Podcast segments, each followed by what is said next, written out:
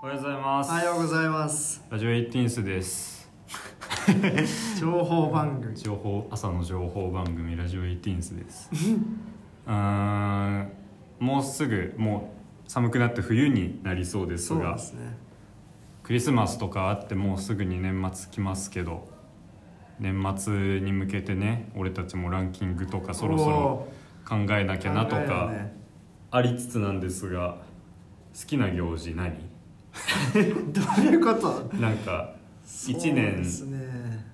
通してさ行事あるじゃんいろいろ。あこの行事の前ワクワクすんなみたいなのある？あだからまあいつも言ったよだからまあ年末。年末はね。年末も行事っていう行事でもないか。まあ年末って行事じゃないか。ら、ね、大晦日とかだったらまだあるかもしれないけど、まあ大晦日は楽しいよな言うても。そうね。うん。独特の。うん興奮ある、うん。今年ももう終わるんかいっていうのは、んうんうん。忘年会とかは結構好きだけどね。ああいいね忘年会。忘年会してすぐ新年会したくなるもんな。あれ何なんだろうね。もう会いたくて会ってるだけだもんね。そうね。うん。忘年会とかこう代替わり会とかさなんかこううん。一年の総決算みたいな感じでこううん。なんかサークルとかもうん8次会までやりましたみたいなさ、うん。結構あるからそういうのはめっちゃ楽しみだけど、うん。そうか。行事か好きなハロウィンとかクリスマスとかってこと？とか節分とか。節分って最後にうん。なんかちゃんとやったの？いつだろ節分な俺でもね節分鬼のお面とかつけてやるの好きなんだよな。う、ああいいねうん。え今でもやるの普通に大学入ってからもやる。まあ家族でやるはないけど友達ん家でなんあかそのノリになって急にやるとかはああそれ面白いな。うん。自分の強そうな鬼のお面作っていくみたいな。ああいいね。うん。ああいいね。やったりした。なへえ。そういうの。あとそのハロウィンも俺仮装とかしたことないからな。ああ俺もない。仮す装なごいよねもう今だってお化けじゃなくていいもんね全然。ああ確かに。ハロウィンの仮装。ジョーカーとか。そうそうあるよな。そうだよね。映画うん。ここまで好きだったらなんか仮想の何？レパートリーも俺らの方が多いわけじゃん。本当は。そうだよね。あれやるみたいな。本当は。うん。仮装？結構映画元ネタのねうんうんうん。仮装とか向こうのアーティストめっちゃしてたと思うしそうだよね、うん、なんかツイッターとかでなんかめっちゃ面白い仮装みたいなバズったりするよね。そうそうそう。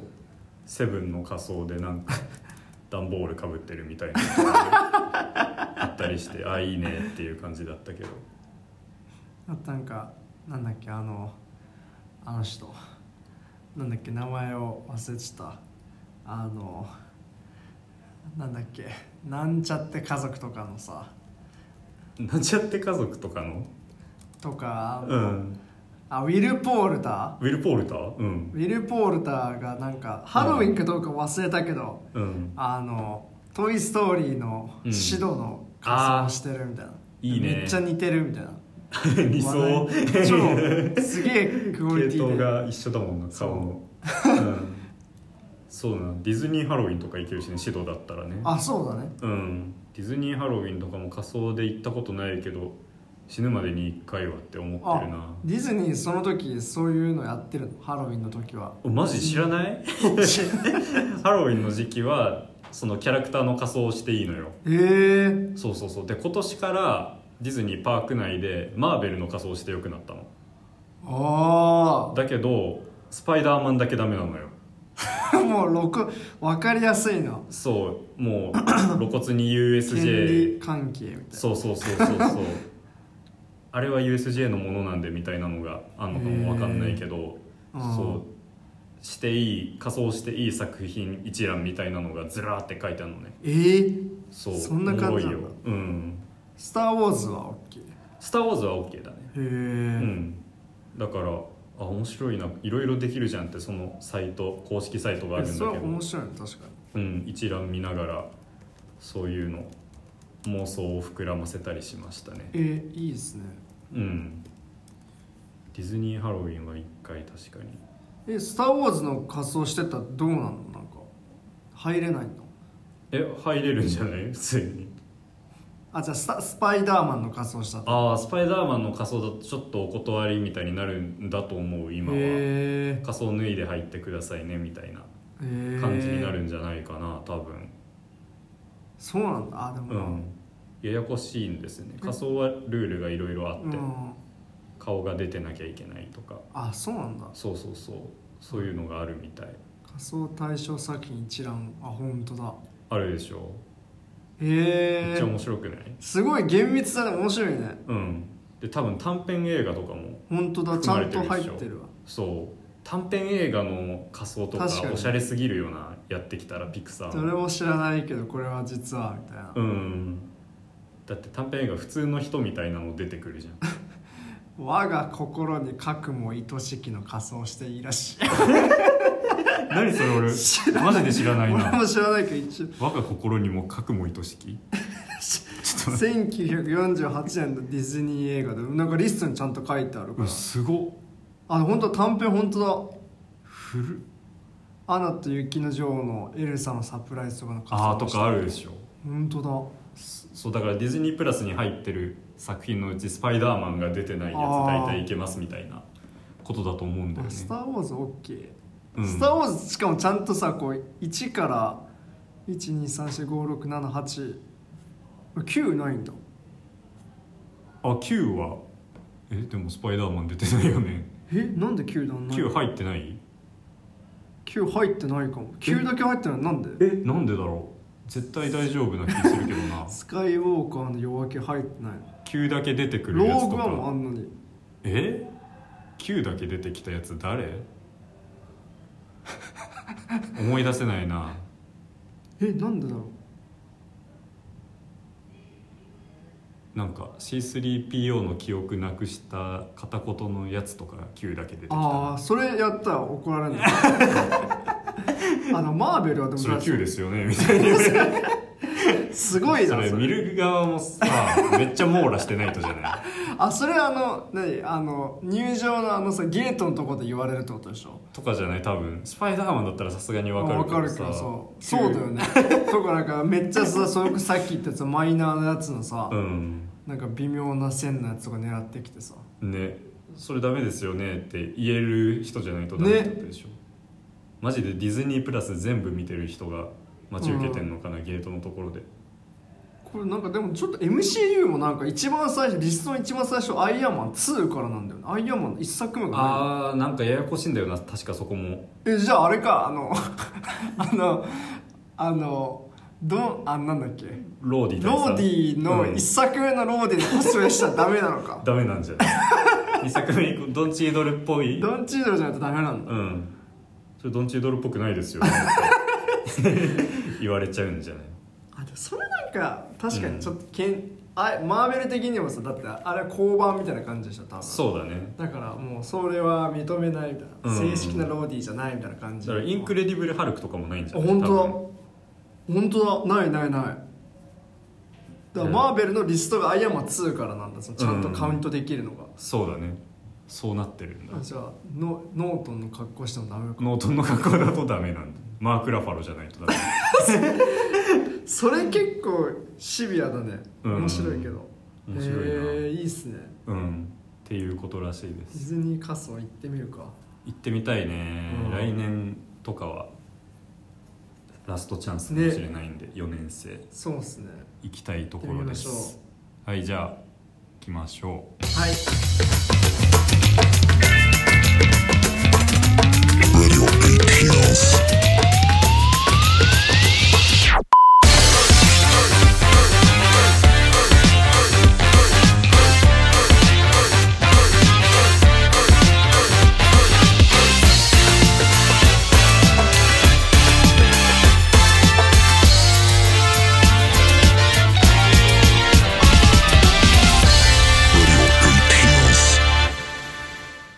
してこんにちは。こんにちは。この番組は大学生4人が映画について話すラジオですが現在メンバーが2人、えー来年の7月まで留学中ということで、え2人でやっております。はい。今回のメンバーは私角田と。米山です。お願いします。お願いします。今回取り上げる作品は「アバター」まあもしくは「アバター」ジェームズ・キャメロン 3D リマスター版です、はい。作品紹介をお願いします。はい。2009年アメリカ映画西暦2154年。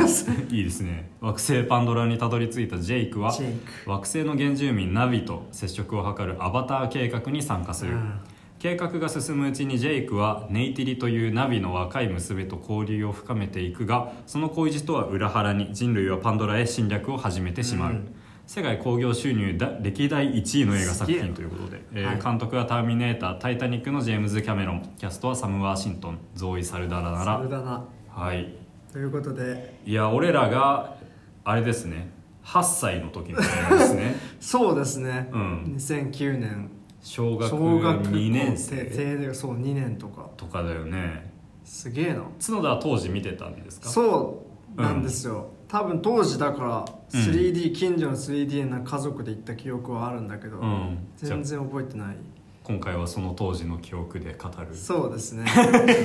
見直してきてください。直しました。ああよかったです。でも「アバター」結構だ、あの12月にね今年の12月に「Way of Water」って新作をやるってことでうん。リマスターは 3D のなんか映像が綺麗になったバージョンみたいなのがそう。2週間ぐらい限定でやるよっていうことだったんだけどそれもちょっとまた伸びてね。うん。3週間とか4週間とかやったのかな多分俺はそっちで見に行きました。ね。劇場で見てはいきました、今回初めてのいいね鑑賞だったということで。あ初めていいですね。はい。したら雑感1回話していきましょうか。ネタバレなしではい。お願いします。はい。じゃあえっと話します。角田です。えっとまあ2009年に見た時のことは本当に覚えてなくて、まあなんとなくまあすごい映画がやってるんだみたいなこう一番こう新しい最先端の映画をうん。見れるんだみたいなのは、なんか CM とかポスターとかでもすごい繰り返し言ってたし、ん。まあ、家族で行くぐらいだからそういうの見たいなって感じで見に行った記憶はあって、うん。まあでも、まあ、ちっちゃいから全然話とかも追いつけなかったっていうのもあるしうん。どうなんだろう。まあその近所の映画館も別に IMAX とかじゃない普通の本当にただの 3D 劇場。今むしろそっちの方が珍しいぐらいだけど。うん。そういうので見たからなんかあんまりすごい印象的だったかって言われてそんなこと全然ないんですけど。あはいはい。なんか今回のためにちょっと見直して、ん。あの映画館のは忙しくてちょっと行けなくてあのブルーレイを普通に借りてみたんですけど。うん。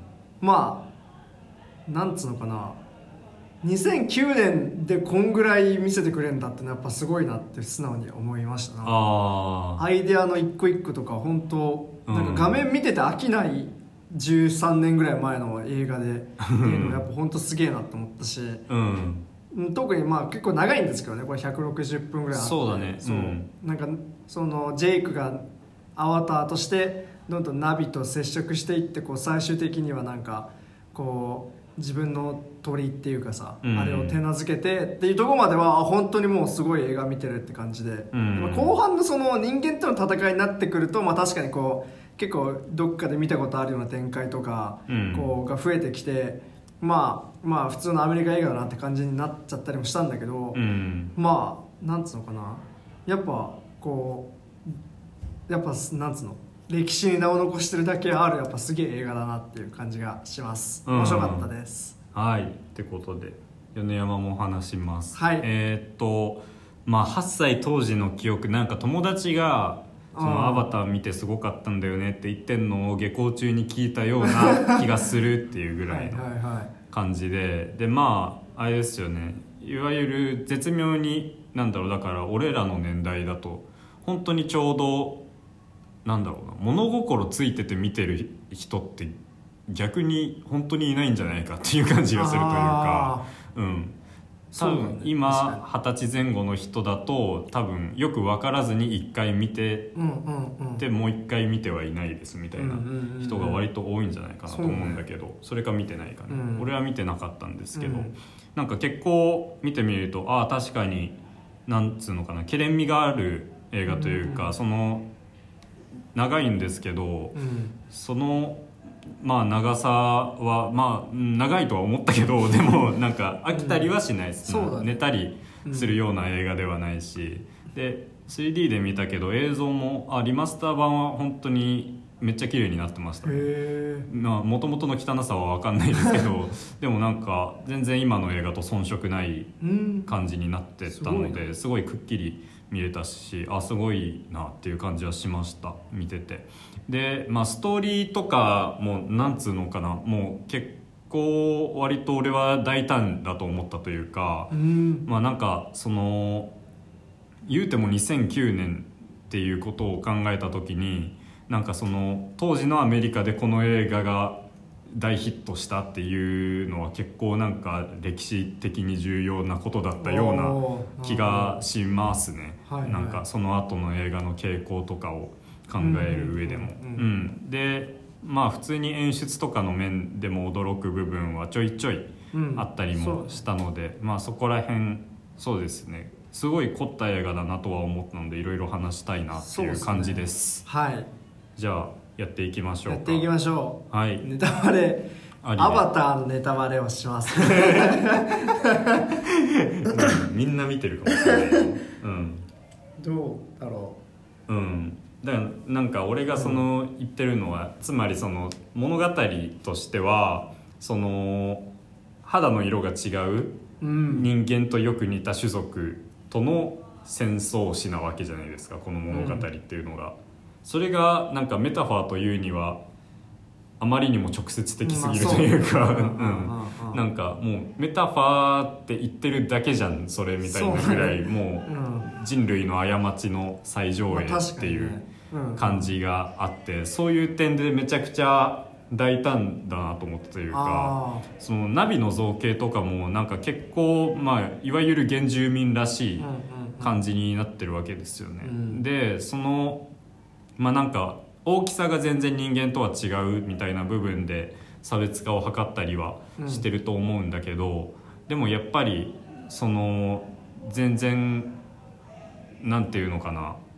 やってることっていうのはその侵略するされるっていううんうん歴史を描いててっていうのはそのアメリカの歴史を考えるとあまりにも響き合うじゃないですか。うんうんうん。でなんか多分この映画がその大ヒットできるだけの土壌が2009年当時のアメリカでやっと整ったんだろうなっていう感じはあってそのなんだろうまあそなんですか人種差別問題みたいなのはい。今でもずっと言われてる流れはあるわけだけどそれをなんかうまいことなんかぼやかしてはいるしでも直接的ではあるっていう、このうん。絶妙な作り込みをした「アバター」っていう作品がちょうどまあ当時のアメリカの観客にね。うん、響くような。はいはいはいはい。で 結局世界興行収入歴代1位ですから、うんっていうのができるだけの土壌が、まあ、観客たちの心の中にというか整ったみたいなことがあるんじゃないかなっていうのは思って。でそれがまあなんだろうな。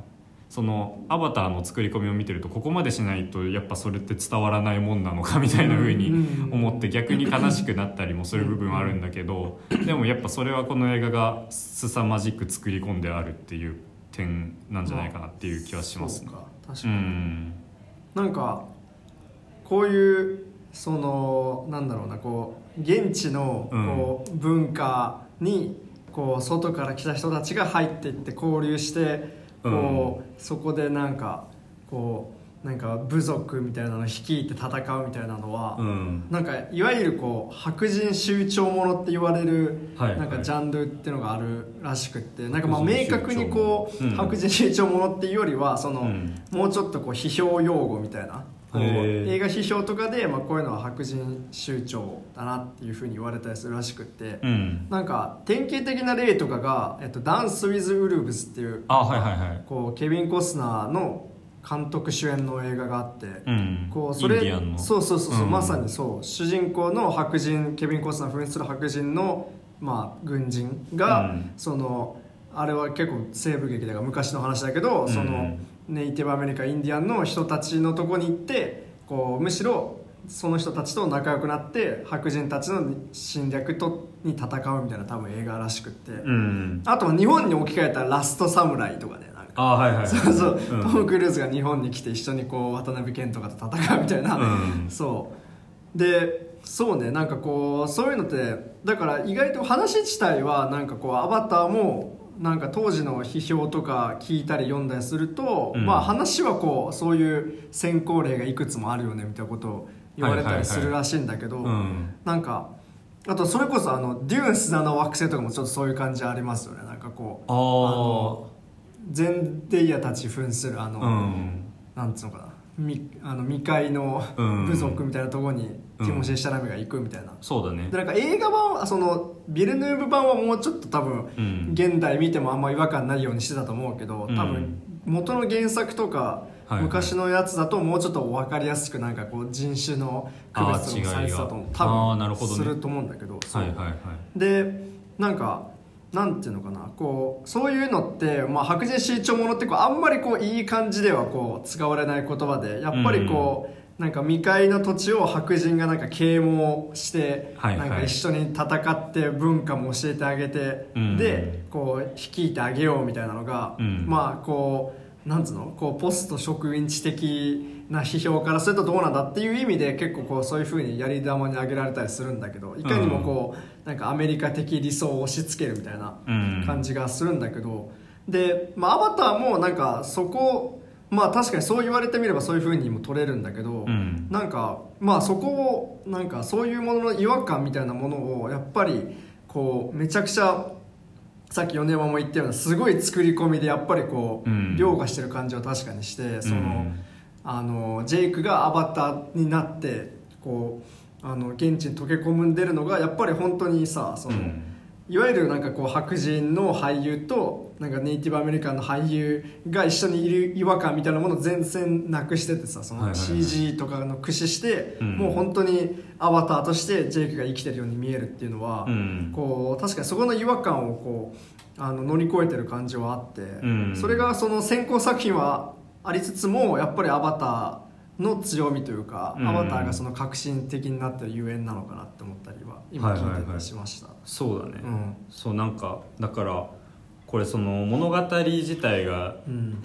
結構導入が自然だからあんまり気づかないんだけど、言うてもその実は宇宙人との交流を描いた SF 映画で、その はいはいはいはい。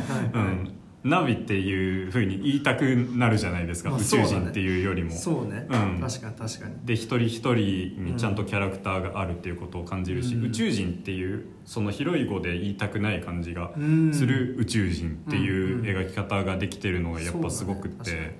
そのだから要するに相手側の存在しない文化を緻密に構築してるわけですよね。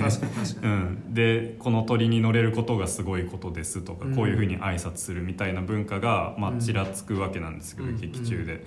それがまあなんか本当にあるみたいにすごく構築されてて。でそれが一つ一つ詳細に描き出されるんでだからそのそういう宇宙人とのファーストコンタクトものみたいなステレオタイプからはすごく逸脱した物語の構成になっているというか。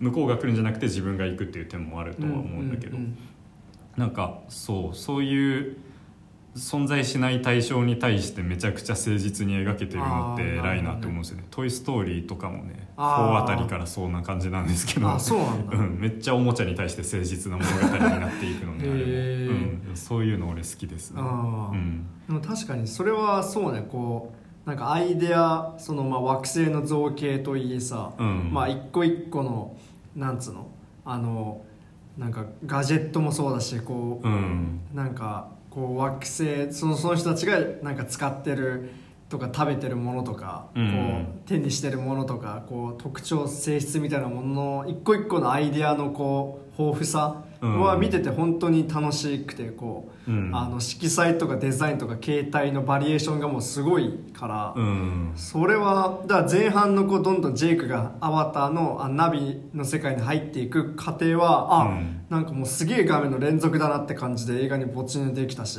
うん。それはなんか2009年の映画でやっぱそこまでなんだってそうだよね。すげえなとう思いました、ん、極彩色って感じのうんうんうん。パンドラの造形はやっぱ見てるだけですごいもんありますね、うん。でなんかそうやっぱ後半にかけてはなんかパンドラがめちゃくちゃ破壊されてうん。いって本当に戦争っていう感じのはいはいはい映像になっていくんだけどなん。うんかそこもなんつうのまあ悪い人たちが人間なわけなんですけどこの場合は人類 VS ナビっていう構図の時に。その悪い人たちが結構派手に死んでいくのが俺びっくりしてなんか このなんかあ全年齢の映画にしては結構ちゃんと死んでいくなっていう感じがあって。うん。うん、その驚きとかなんかありましたね。2009年に当時8歳だった友達がこれを見てたんだなみたいなそうだね。うん、結構。衝撃もちょっとあった。だから結構戦争映画としてのなんか後半のこう派手な感じとかは確かにそうね。そう、うんうんうん。でやっぱパンドラがでかい木がさなんかはいはい破壊されたりするじゃないですか、うん。そのだからナビの種族が持っていたその自然とのつながりであるとかその、まあ、種族としての尊厳みたいなものがどんどん踏みにじられていく感じみたいなのはうん結構目を背けたくなるぐらいリアルだったりして、そうん。うん。いたたまれないぐらいしっかり描かれるんですけど、まあ、でもこれが追体験ではあるっていうのはまあ確かにそうっちゃそうっていうふうに思うんで。うん。うん。まあなんか最近はさそのそれをどんだけリアルに描くのがいいことなのかみたいな話も出てきてはいるけど、でもそういう部分についてもなんか感じるものがありましたね俺は。そうだよね、うん。結構特に後半はやっぱさそのちっちゃい頃も見た時の本当におぼろげな記憶でもやっぱ、うん。後半のなんか何が何だか分かんなくなっていく感じみたいな、はいはいはい。その戦争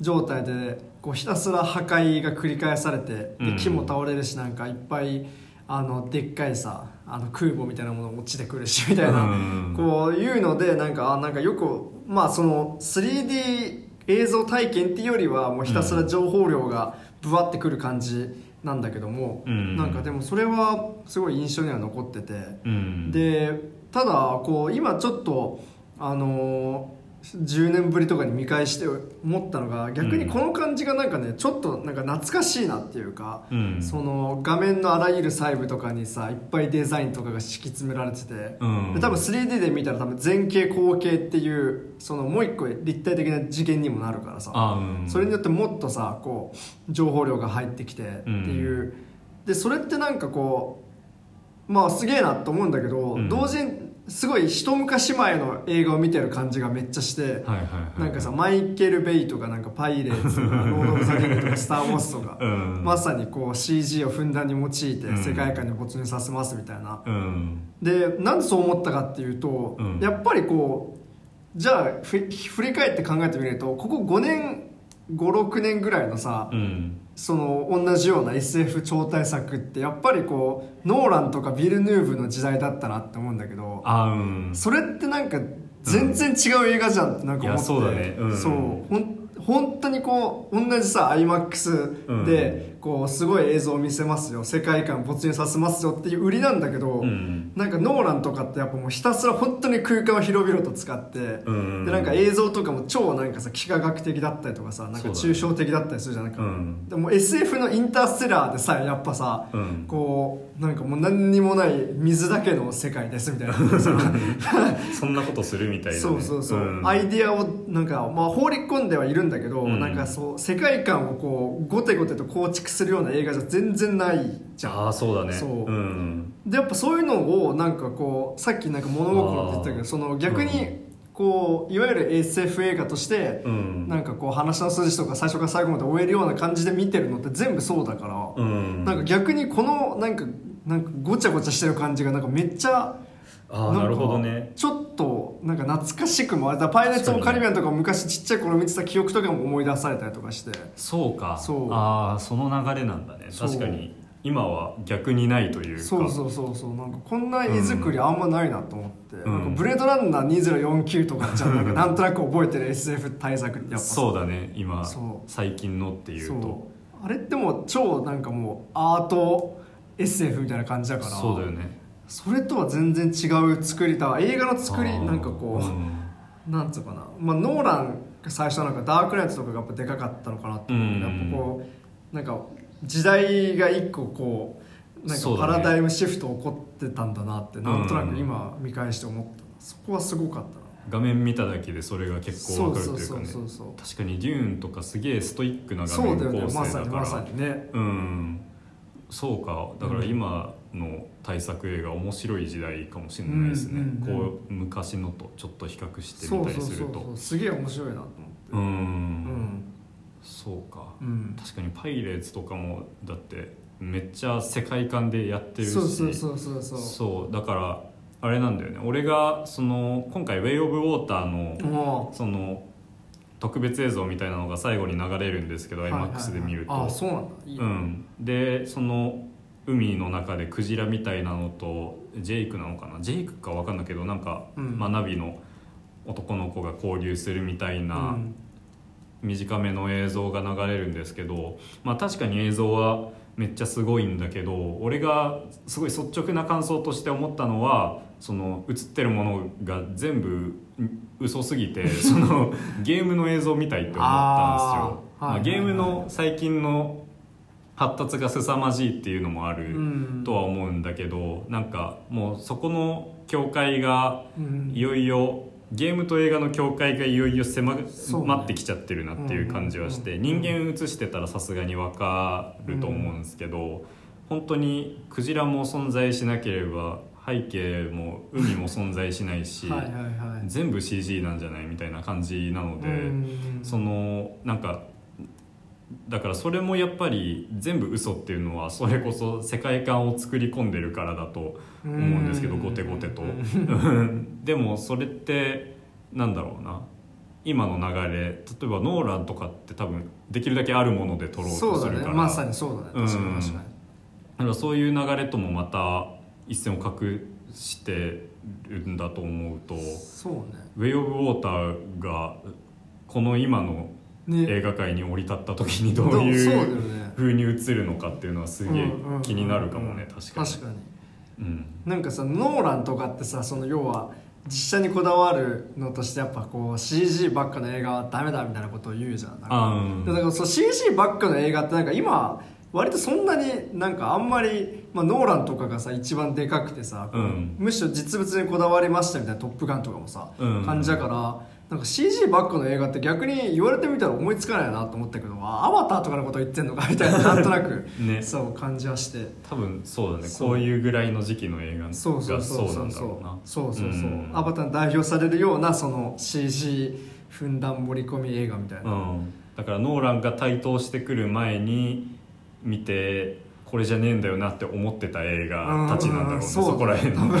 うん。うん俺やりたいことあるんだよっていうふうに思ってた時期の映画ってこと？ですね。熱いっすね。そうだゲームチェンジャーみたいな感じだよね。ああそうだね。ねうんいいな。そう思うと。だからウェイ・オブ・ウォーターもだから今そういうのをむしろそういうのがこうさもなんか SF 映画とかアメリカ映画だみたいな感じで見てきた人たちがどう見るのかってすごい気になるよ。ねそうだね。そこにどう勝ち込んでくるのかっていうのは、うんめっちゃ興味ありますね、ターなんかもうなんつうの姿勢なんかコンセプトとかはほぼ同じだしねなんか。全部うん CG でやっても、あのなんだ惑星パンドラの世界ですっていうのは一緒だから。うんいやどうなるんだろうな。どうなってんだろうって感じよね。うん、で2作目からだから多分導入ももっと必要ないしナビの方だけで展開していくような気がするから。あでもっといろんな文化を見せますみたいな風にあ確か話してて。そうなんナビの文化をもっと広くいろいろ紹介しますみたいな感じで言ってたはずだし、ご5部作ね。ー五部作ってすごいな、うん。すごいすごい想定があるんかな、なんか「スター・ウォーズ」みたいにしてるのかわかんないですけど、あうん、なんかやりたいことがあるんでしょうね。ーうん。うん。なんかまあアバターはまあ2009年だしだからうん。ずっと本当になんかさあの続編やりますやりますみたいなの言っててようやくだから多分こう ようやくそのなんでこうそこまで10年もかけてたのかはあんま分かんないんだけど。うん。そうね。でも技術革新とかが一個、まあ、これができるようになったならいけるかなと思ったってことだとしたら、うん。やっぱすごいの見せてくれそうな感じはするけどね。そうだね。ううん。さすがに映像と多分当時の映像革命だったとは思うので、これが。またなんだろう今年出てうん。十何年後ですか、うん。とか 13年後とかに見てもすげえなってなるような映像の映画を作ってくれると嬉しいですね。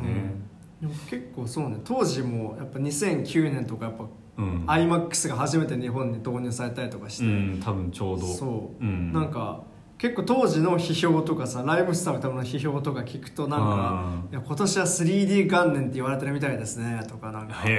その iMAX がなんか都内にないからその川崎で見てきましたよみたいなラジオで話したりして。なんかあすげえ歴史的 資料みたいな。あそうなんだみたいな。すげえ面白かったですあすごい。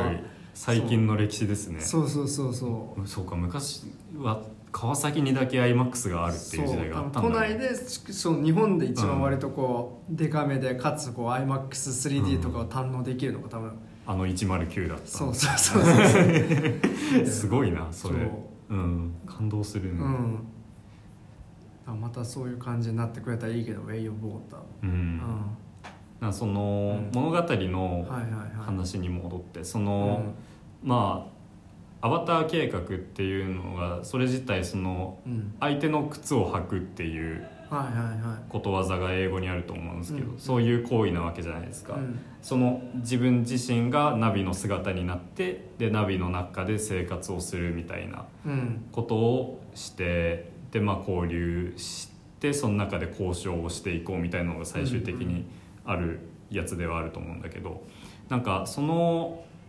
それがまあ多分さアメリカとかで言うと、まあ、現代はその侵略するされるっていうのが、まあ、ロシアとかでは今も起きてますけど、うん。でもそのアメリカとかではまあ一旦ない話になってはいるじゃないですか。でまあ民族のバックグラウンドとかで多分それを一人一人が抱える白人も黒人もうん。他の人もっていうようなことだと思うんだけど、まあ、そういうのをそれぞれ抱えてるみんなにとってそのそれぞれの相手の靴を履くができる映画だなっていうふうにも思ったというかそのだからなんだろうなそのナビに対して俺らがどういうふうに感じるかナビが俺らにとってどう見えるかみたいなことがうん。実はすごく操作されてる映画だなとも思ったりして、うん。そのなんだろう。最初やっぱりナビのでかさに驚くしその顔の形がやっぱり人間とはちょっと違う感じみたいなそういう部分ですごいなんだろうな。うん。異質なものとしてうん。やっぱり映るんですよね最初。うんなんだけどでもどんどん見ていくうちにネイティリーがすごく魅力的に感じられるだとか、っていうような部分とかすごい多分緻密に演出されていて、うん、多分俺たちがどんどんそのナビを見慣れていくっていうのが、そのちゃんと追体験できるように計算してやってると思うんですよね。ただただナビをずっと描いてて俺らが慣れていくってだけではなくて。うん、そういう点でその侵略の主体であった人々にとって、うん。その相手の靴を履くっていうことをやるっていうのがアバター計画なわけだしで逆にその俺なんだろう例えば侵略の客体である黒人みたいなそういうバックグラウンドを持ってる人たちにとっても、またその白人の視点をこの映画を見て通すことによって見ることになるみたいなことはあるのかなと思って。その一回ネイティリとまあなんかその森の中で恋に落ちてから目が覚めてうん。何してんだ俺みたいになるシーンがあるんだけどうん。あのシーンとかはまあユーモラスであるんだけどめっちゃリアルだなと思ったというかうん。なんかその主人公が戦争のせいでその下半身不随なんですよ。うん。で車椅子で登場するんだけどそのアバターの計画してアバターになって自分がナビとして動いてる間は下半身も動かせる自由にっていうような部分とかでそのだから現実と夢どっちが現実でどっちが夢なのかどんどん分かんなくなっていくわけですよね言うたら。ナビの方の生活ああそうだね。それ言ってたね、うん。セリフでも、そうどんどんシフトしていっちゃってでそっちで恋すらしてしまって、うん。なんなら結婚みたいな流れになっていくところで一回目が覚めてお俺人間だよなみたいに なるシーンとかはめっちゃリアルだなって思ったというか。だからあそこまですごいナビの生活に行ったところで結局これ夢だよなっていうふうに思っちゃってる自分がどっかに残ってる感じとかっていうのもその表現されてるのは確かに分かるなっていうふうに思うというか。まあそうね、うん。やっぱそうね。そのクライマックス直前とかでも逆に今度はその、うんアバターそう側？ナビ側からうん。その、やっぱとはいえこいつは人間だからっつってこう、うん。なんかこう虐げられるくだりとかがあったりして、うん。その確かにねなんかその異人種感とか異部族感の物語としてもすごい、うん。ずっとそこで起こりうるなんか問題とかをなんか割とうん。なんか無理なく全部映画に入れてる感じはあって。うん。そこは面白いね、うん。そうだからその下半身不随の設定を一つ入れるだけでその説得力がぐっと増す感じとかはめっちゃうまいなって思うんですよね。そうね。ううんんうん。こっちの方が本当なんじゃないって。そのジェイクが最初にアバターに乗り移った瞬間にもう走り出すね。はいはいはいはいはい。あそこね面白いよね。面白いすごい、うん。うん。そうね。あと確かにそこのさそのあの下半身の話で言うと、うん。まあ、結構なんかなんだろうな。あのーなんかああって思ったのがその今見るとやっぱりなんかこう障害とかがさひたすらこうもうなんか絶望的な要素みたいなはいはいはい。もう俺は生きていく価値がないからみたいなことを言うぐらいになってるのは、うん。今見るとちょっとなんか批判もあるよねみたいなこう、うん。指摘もあったりしてあ、まあ、それは確かにそうだなって感じもするんだけど、そのやっぱ映画として見るとやっぱその車椅子に乗ってるから主人公はこう、うん。常になんか周りの人間よりさ目線が低い感じで描かれててあこあはいはいはい。うなんかあの周りの人それは別にこうなんかどんな人からもちょっと、まあ、見下ろされて、まあ、それはそうなんだけどその,、うん。その座ってるから。うん。だからその最初にこうアバターになってこうジェイクがハッと起き上がった時にさ、うん。周りのやつがちっちゃく見えるっていうくだりがさその一瞬あって、うん。それでこうあなんかこうジェイクにとってこの状態がなんかめっちゃ新鮮でなんかまあなんなら喜ばしいものであるっていうなんかこうんうさ才の表現みたいなのがうん。やっぱまあその強調しすぎな部分もあるしそれによるなんかこう逆にじゃあそのあその下半身不随の人はどうなんだみたいな話もあるんだけども、うん。その映画としての演出はすごいこう分かりやすくて、うん。そうそうそう。そうだね。そこはそう。でそこからこうまさに走っていってどんどんこう世界がブワッと広がっていく感じとかは、うん。その映画全体を見ててもやっぱ面白いし、うんだからそのやっぱり映画全体通してその、うん。最後の方に ICU っていうセリフがあったかな、はいはいはいはいはいそうそう。あれとかはめっちゃ象徴的なセリフで視点とか、その見るっていうことにめちゃくちゃ執着した映画だなとは思って。だからさっき言ってたその演出もなるほどってめっちゃ思ったし、うんあとまあその最後にそのなんだろう ICU っていうのがそのつまりナビの挨拶なわけなんですけど、最後に言うのは意味が違うというか、うん。そのネイティリが本当のジェイク人間の姿のジェイクを見るしジェイクが人間の姿としてうん。やっとネイティリと生で接するみたいな。うん。あの感じその中で ICU っていうセリフが出てくるんですけど、なんかあそこも結構そのなんだろうな CG 史とか考えるとさそのね。うん。うん。人間と CG の区別がいつからかつかなくなって、うんその境目がなくなっていったわけじゃないですか。はいはいはいはい。で明らかに人間よりでかすぎるナビの種族の手うん。腕の中で寝てるジェイクも割とでかい方の人間のはずなのにちっちゃく見えるみたいな。うん。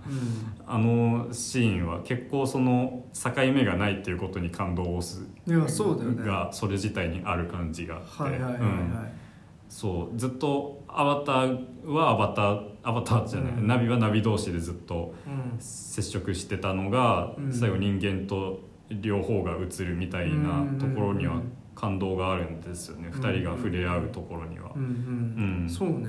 そこ俺も本当よよくて、うん。なんかその一個やっぱこの映画ちょっと不思議だなって思うのがそのちっちゃい頃見た時もそこなんか混乱したんだけど、要はさそのまあ当たり前なんだけどさそのアバターとしてそのナビの世界と現実がさやっぱ地続きだからこう、うん。そのジェイクはこう寝てアバターになるんだけど、うん。そのアバターになっでハッと起き上がっても周りにはさその普通に人間がいるっていう、だからこう、はいはいはい。ジェイクはそのなんか寝ていてそのまんま同じ空間で別のアバターにこうなんかさその、うん。身体と魂だけ移動したみたいな感じじゃんなんか、うんそうだね。そうだそれがなんかすごいじゃあ完璧にこう寝てる間にそれこそなんか、あのアバターって言葉自体はさゲームとかでも出てくるじゃん。アバターを作ってくださいみたいな、だから完全にゲームイコール虚構イコールバーチャルな世界に入るだったら、うん。で起きたら全然現実世界ですよって言われたら分かりやすいじゃん。うん。でもどっちも現実世界でその中でこう、うん。ジェイクだけそのなんか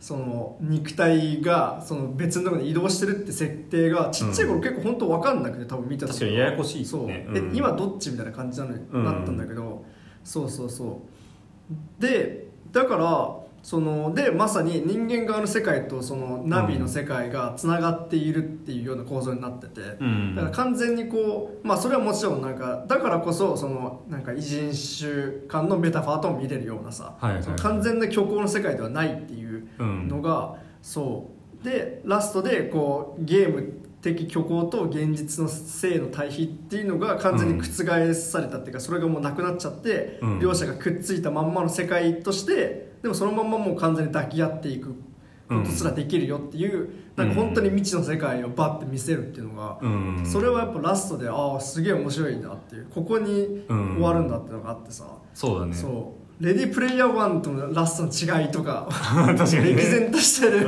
うん、本当にね、そう、うん、それは俺も今思ってた、うん。う んレディプレイヤー1は最終的にそまあ現実見ろやみたいなことを言ってくるんだけど。そう。そうなんだよね、アバターはもう完全に夢の世界で生きていくことにしましたっていう映画だもん夢も現実も世界はないですって感じは、うん。すげえなんか未知のことをやろうとしてる感じは面白いな。うん、めっちゃ面白いね。そのうんうんうん。2作の違いが。多分監督の意見が相違があるんだろうなそうね。って感じさえする。確かに確かに。うん、どっちも理解できますけど、うん。そう。あとその視覚の話もさやっぱり、うんうんあの面白いなっていうのがさ、うん。やっぱりまあさ最後に ICU って言ったりとかその目線の上下とかもあるし、あとやっぱ繰り返しさそのアバターに入ったり出た時もさやっぱジェイクのこう目のアップみたいなのがやっぱさこう必要に繰り返されるはいはいはい。じゃん。そうであと例えばアバターになった直後はこう視界がめっちゃぼやけててだんだん見えるようになってくるとかまあ、うん逆になんかこうなんかアバターから出た直後もやっぱ視界がぼやぼやしてるとか、うん。そういうなんかこうすごいなんか適合がなかなかできないような新しい視覚の世界知覚の世界を出しますよっていううんのをやっぱ繰り返し見せててしかもそれをもう俺は普通に家で見ちゃったけど多分 3D メガネをかけてる観客として見るとさらにやっぱシンクロするんじゃないかなと思って。そうそう、うん。なんか両目で見る世界っていう意識づけをめっちゃしてて、うんそう。でラストでその両目で ICU っていうからそのなんかその物語的にもやっぱり、うん。そのしなんうの新しい世界そう現実と地続きのナビの新しい世界に触れるよってテーマだし、うん。それがこう 3D 映画体験という新しいものとしてもうん。提示できてるのが、うん。あやっぱジェームズ・キャメロンその伊達になんかこうあの常にさこう歴史を更新してる監督じゃないなっていう。うん。やっぱそこまで考えてやってるんだなっていうのが。いやそうだよね。そう。うん。すごいな。すげえなっていう。うん、ん。でもなんかあこれを確かに 3D で見たかったなって感じがちょっとしたっていうか、うん。映画館で。だから確かにその CG ただ CG3D がすごい映画ってだけじゃなくて、そこがちゃんと物語自体に響いうてるのがううんん。びっくりするよね。それはうまいよな。うんうんうん、うん、すげえと思って。うん。うん。なんか物語の長さ的に個人的にはその時々その ロマンチシズムが過剰っていうふうに思うというかなんかそのなんつうのかな。そうね。うん。頑張りすぎだなって思う瞬間がなはいはいはいはい。いいことはないんですけどなんかうん。大佐をさ、うん。最後ネイティリがそのうん譲り受けた矢で倒すみたいないそのために取る時間長すぎるなみたいな 感じとかあったりしてそうね。ううんなんかそういう部分で時間食ってるんじゃないですかとかは 思ったりしたんだけど、うん。うん。でもなんかそれもまあ味っちゃ味だなっていうふうに思うんですよ。なんかそういう部分が逆にその作り込みたいっていう気持ちをめっちゃ感じた部分でもあったりして、うん、なんかなんだろうな妥協しない感じがするんですよね。構成に逆に意識が行き過ぎちゃって変になってる感じは俺は思ったけど、うんうんうんうん。あ確かにね、うん、でもそういうふうに映画を作りたい人なんだなっていうふうに思ってうん。その精神はすげえいいいいなっていうふうに思いますね。そうね確かに。なんかこう、伏線みたいなものとかもさうん。やっぱすごく分かりやすくそうそうそうそう。うん。そうそうそう。まあ最後にあの、うん。なんだっけあのサイみたいな動物がこうバーッと襲ってくるところとかも、うん。そうそう。そうだし。そうそうそう。なんかそれがなんかめちゃくちゃいい伏線ってわけではないというか、そうね。なんだけどでもそれ、うん。あやりたいんだなやっぱみたいなふうには思ったりして、だなんかジェームズ・キャメロンってなんかそのなんかすごいこうなんかアメリカ映画の型みたいなの多分ずっとこう繰り返しやってる人なんだなっていうか、はいはい。その、まあ、結構なんか結構そのアバターの評論とかジェームズ・キャメロンの評論とかちょっと読んだりすると、うん。なんかまずジェームズ・キャメロン自体の映画が多分ほとんど同じ物語構造らしくて全部。そのなんかそのその新しい誰かと出会ってその人を守るために、うん。その自分が助けに行くっていう物語構造とかをずっとやってるみたいな。へーそうそうそう。であとまあそのすごい分かりやすくなんか典型的になんかめっちゃ強い女性兵士の姿がなんか出てくるとか、うん。そうそう。っていうのを繰り返しても本当になんか脚本もなんか「エイリアン2」となんか「ランボー2」のなんか話をうん。脚本を多分なんかお金がそんなに売れてそのうんまだ「ターミネーター」1作目を飛ばしたぐらいの時期にやってたらしいんだけど、うん。なんか同時期に作ったからかマジで話が一緒みたいなことよく指摘されるぐらい。うん。そのなんか同じらしくって、うん。そうそうそうっていうなんかある種こうなんかこう繰り返し反復されるような物語、うんでしかもそれがかつまあやっぱりその「ターミネーター2」以降やっぱさもう一個一個がもう歴史塗り替えるぐらいの映画だから、こううん。なんかすごい技術発展でやりつつでも同じ物語をずっと繰り返してるっていうのが、うん。なんかある種構造としてはなんか神話とかにも似ているんじゃないかみたいなことをはいなんか指摘してる人もいて、うんだからこういわゆるなんかむしろもうさっき言ったようにノーランとかさそのビル・ヌーブとかそういうのもうん。自分の作家性でどんどんぶっ壊しちゃったんだけど、はいはい。それまでのそのハリウッド映画の型ですよ典型みたいなものを、うん。やっぱキャメロンが作ってたんだなっていうのを感じがして、ああなるほどね。そうそうそう、うん。だからその伏線とかさ そのうん。だからすごいアバターを逆に今見るとそういうとこがなんかこう律儀でそういうの全部踏んでいく感じが、はい逆になんか、うん。なんかあお約束ですねって感じすらするんだけど、うんなんかそうね。ねうん、だからやっぱなんか映像全然古くないけどそういう点で古さ感じる時があったりして、そうなんね。うんそこのバランス感は面白かったですね、うんうんうん。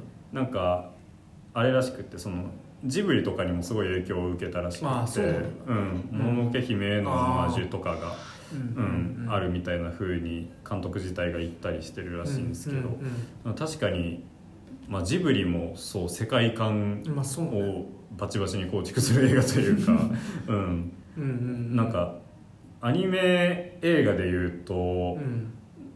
確かにそのアニメ映画においてもその世界観をめちゃくちゃ構築するっていう流れっていうのがうん最近はもっと現実際の世界に沿ったものに変わってったりしてるわけじゃないですか、なんかまあわかんない。アニメをそこまで見てるわけじゃないからあれですけど、うんでも日本でヒットしてるのだと、うん。なんだっけ「君の名は」とかもうなんかそうね。むしろ現実をめっちゃ綺麗にそうそうどこまで細部まで現実っぽく見せるかみたいなね。そうそうそう。ね。でまあ新海誠の新作なんかまたやるみたいだけど、うん。まあ、あれも結構スペクタクルっぽい感じであったけどやっぱり現実世界ベースな話な感じはあって、ずっと嘘の世界というか、うんみたいなのが描かれるわけではないなっていうふうに思うとうんなんかそのなんだろう需要のされ方とかもあるんだと思うけど観客うんうの。ん。作られるもの自体がどんどん変わってきているんだな今っていうふうに思うって面白いですね。確かに確かに、本当そうだよね。だってさ、なんか今思ったけどさノープみたいな映画がさ IMAX でさうん。なんか大流行りしてるって異常じゃん。なんかああんな変な映画うん。がさその脚本的にもなんかさやってることのコンセプト的にもさ意味わかんないでしょみたいなものをうん。超大作としてなんか一番アメリカ映画のなんかそうだよねドーンとしたものとして見てるっていうかうん。異常な事態だなと思めっってちゃ変な時代かもしれない そうだよね今なんかね、うん。何やないかって感じじゃん。インターステラーも SF 宇宙映画として絶対おかしい造形してるから。そうだよね、うん。すげえ時期に来てるなって感じあがそう。いや今の映画界はそうですね。楽しいですね、相当。そうね。相当今面白い。なんか抽象的な時代に入ったというか、ねそう考えると確かに今の映画面白いな。面白いね。具体性からね。離れたそうそうそうそうそうとこになんかあるリアリティみたいな部分だよね。ね。うん。めっちゃ面白いな。面白いな。うん。そう。あとまあその逆にこれはちょっとさなんか欠点な部分かもしれないけど、うん。そのやっぱプロトタイプで言うとやっぱそのキャラクターの描写はさ、うん。やっぱり本当にこう分かりやすいやつしか出てこないとかさっき言ったノープとかも はいはい。と比べるとやっぱりさその悪役うん。っていうものとは悪役だったね。あれすごいな。すごいなっていううか、ん。まあそうスティーブ・ラングのあの感じはさその、うん。最後とかのさそのうん。本当にこうアバターの CG 感とあの、うん。スティーブ・ラングの巨大ななんか肉塊感みたいなうん。ものがぶつかるのはなんかちょっと面白かったんだけど、うん。いやそう。だね。そうそう、う。ん。なんかそのそれはまだ面白いんだけどそのやっぱいいいいやつサイドのさ、うん。あのシガニー・ウィーバーとかさ、うん。あとはミッシェル・ロドリゲスあのなんか女はいはいはい。兵士ってあの飛行ヘリコプターの運転手の人とかさ、はやっぱりもうなんか行動原理とかほとんど分かんないしそうだね。そうひたすら主人公で加勢するって感じだしさ、うん。あとなんかさあの眼鏡かけたさう、ん。なんかあの職員みたいな人いたじゃん。いたいたいた。あの人とかもさなんか最初こう、あのジェイクが軍人たちと話してるのを見ちゃって、うん。あーってなってるみたいなシーンがあって、うん。でだからこうなんかこいつがなんかこいつもなんか裏切ったりとかなんか自分なりの心情を持ってすんのかなって思ったら、うん。最後の方割と普通になんか情報をめっちゃくれるやつみたいな。そう うん。そうそうだねそううん。とか一緒に脱出を手伝ってくれるやつみたいな、うん。そういうやつしか出てこないっていうのは確かになんか結構都合のいいコマが多いというかね。そうそう なんかプロトタイプだなって感じで見てて、うん。そそうだね。まあなんかある程度そのスタンスを持って無視しながら見ないと、うんそこは絶対引っかかるっていうぐらいそう。分かりやすい映画になってはいそう。るやっぱ主人公のサム・ワーシントンもさ、うん。やっぱ言うたらすごいこう個性がなんかあんまりちょうどよくないからやっぱさ、うん。なんかこう逆に観客が誰でも没入できるっていうかさ、うん。マジで顔をちゃんと思い出せない。そのワシントン。そうなんだよね。なんか、ねこうなんか本当いわゆる、うん。なんかなんかマッチョ白人アメリカ男性みたいな感じでさ、うん。そう。そうだね。出身はオーストラリアっぽいけどでもなんか、うん。本当にハリウッド映画で出てきそうな感じの人っていうのがね。そうだね。そうそうそう、ん。なんかそう。そことかは、まあ、うん。キャラクターの描写は、まあ、すごい分かりやすいぐらい、うん。こうなんか良くも悪くもだね。そのめっちゃ分かりやすいっていうですよね。そうね。うん。うん。どうなんだろう。今やるとまたあんな感じになるのかどうかやっぱそのなんだろうな分かりやすさみたいのもうん絶妙に古く感じる点ではあるよねそうだやっぱり。うん。うんなん。か、その複雑な心境みたいなのを描くのは一回諦めるというね。かうん子供が見てわかるみたいなそうにしてある感じがあって。そうねだからウェイ・オブ・ウォーターとかはどうなんなんか今んとこすごい悪役っぽい感じの人。あでもスティーブン・ラングまた出てんのかあまた出んのか。なでもし死んだよね。どうなってるのかちょっと分かんないけど。めっちゃ刺されて死んだと思ううん。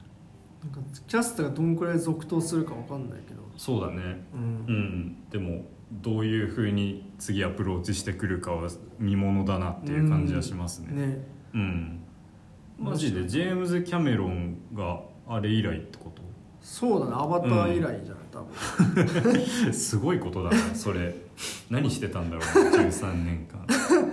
時々なんかあの、うん。タイタニック」のなんか 3D 版とかさなんあかそうはいはいはい。いうのをやったりとかしてるけど、うん。でもねね。基本まあ世界興行収入歴代1位取ったらそうん。の13年は休めんのかもしれないですね。うん。で実際タイアバターの前が「タイタニック」とかだからだから、うん。本当にね。ね。すすごいな。すごいな。すごいなだから自分の記録を自分で塗り替えてるんでしょ。すごいね、うん、でこの今世界興行収入歴代1位って最初に言ったけどこの歴史も面白くって 一回エンドゲームがアバターうんうのんやつを抜いたんだけど、うん2021年に中国で再上映したらまたアバターが抜いた。奪還って書かれてすごいな。アバター。すごいな。中国もすごいね。その2021年にアバター再上映して奪還できるっていう、1位になるんだ、うん、中国の市場とアバターの作品力ですよね。やっぱり。凄まじいものがあるな。すごいね、うん。じゃあやっぱやっぱすごいね。なんか歴史を、うん。に名を刻み続けてるな。ジェームズ・キャメロンは。やっぱ、そこは本当すごいですね。うん。エンドゲームたまったもんじゃないよ。一回塗り替えたもんをそうだよね。やっぱなしでみたいになって、うん、エンドゲームぐらいのやつなんてさあんなのもうなんかあんなんもうないもんね、な何十年に一回あるかないかぐらいのさ、うんそのコンセプトでようやく1位なのでそれが無理じじゃ無理じゃん。エンドゲームをもう一回中国で再上映してもらってって感じですね。うん、それでうまいことつないでってほしいな。うん。うん。